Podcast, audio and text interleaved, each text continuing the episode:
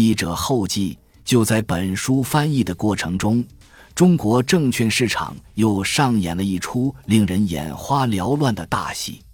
以上海股市为例，从二零一四年上半年的两千点起步，上证综指仅用了大约一年的时间，便登上了本轮行情的最高点五千一百七十八点一九。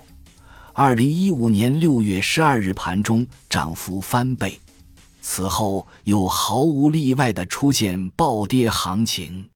二零一五年六月二十六日，上证综指暴跌三百三十四点九一点，单日跌幅百分之七点四，市场顿时哀鸿遍野。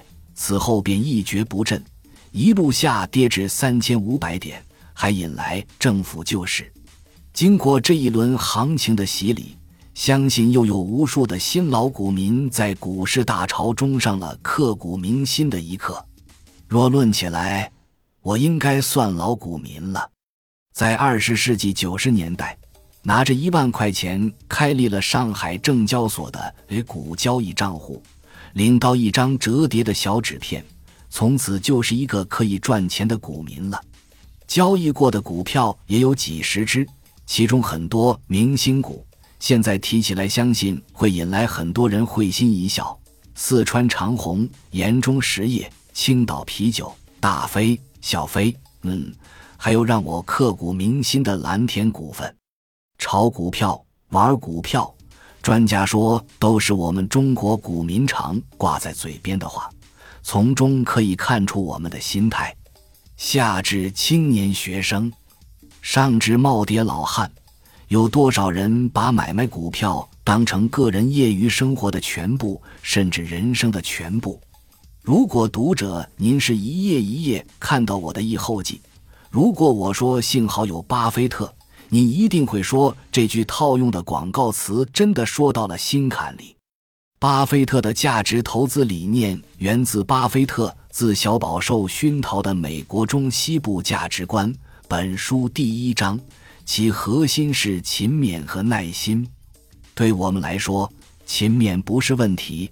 比中国人勤勉的民族或许能找出一个，但绝对找不出第二个。不过，耐心在当今的中国社会可是有些明日黄花的味道。买一只股票放十年、二十年再说，有哪位中国股民做到了？可以报上名来。中国经过几十年的发展。目前已经是世界第二大经济体，国家富强了，大多数国民即使不富，却也达到了小康的水准。很多人有了钱，便一股脑的投入到股市，让股市左右了自己的生活。我想是时候恢复股市投资的本来面目了，拿出一部分家庭财富做投资，好好学习巴菲特的价值投资理念。选几只心仪的股票，短时间就不要去管它了。毕竟青年学生还是以学习为要务，为找到好工作积累本钱；上班族还是以工作为重。你以为上班玩股票，老板没注意到你吗？还有就是大爷大妈们，整天闷在空气污浊的交易大厅里有什么好？回归儿孙绕膝的生活。多出国旅游几圈，这才是多彩的夕阳红呢。事情往往就是这样，你越关心他，他就越不提起；而你一直冷落他，说不定什么时候给你来个大大的惊喜。当然，证券市场是一个非常复杂的大系统，任何人都不会给你做出盈利的保证。有一句话，你肯定不会陌生：股市有风险。投资需谨慎，还是把心态放好。尽人事知天命。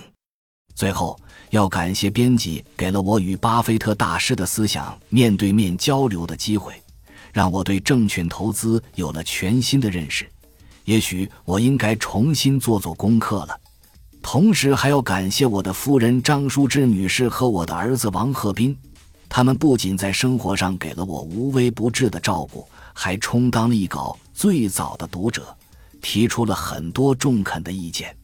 王尔生，感谢您的收听，本集已经播讲完毕。喜欢请订阅专辑，关注主播主页，更多精彩内容等着你。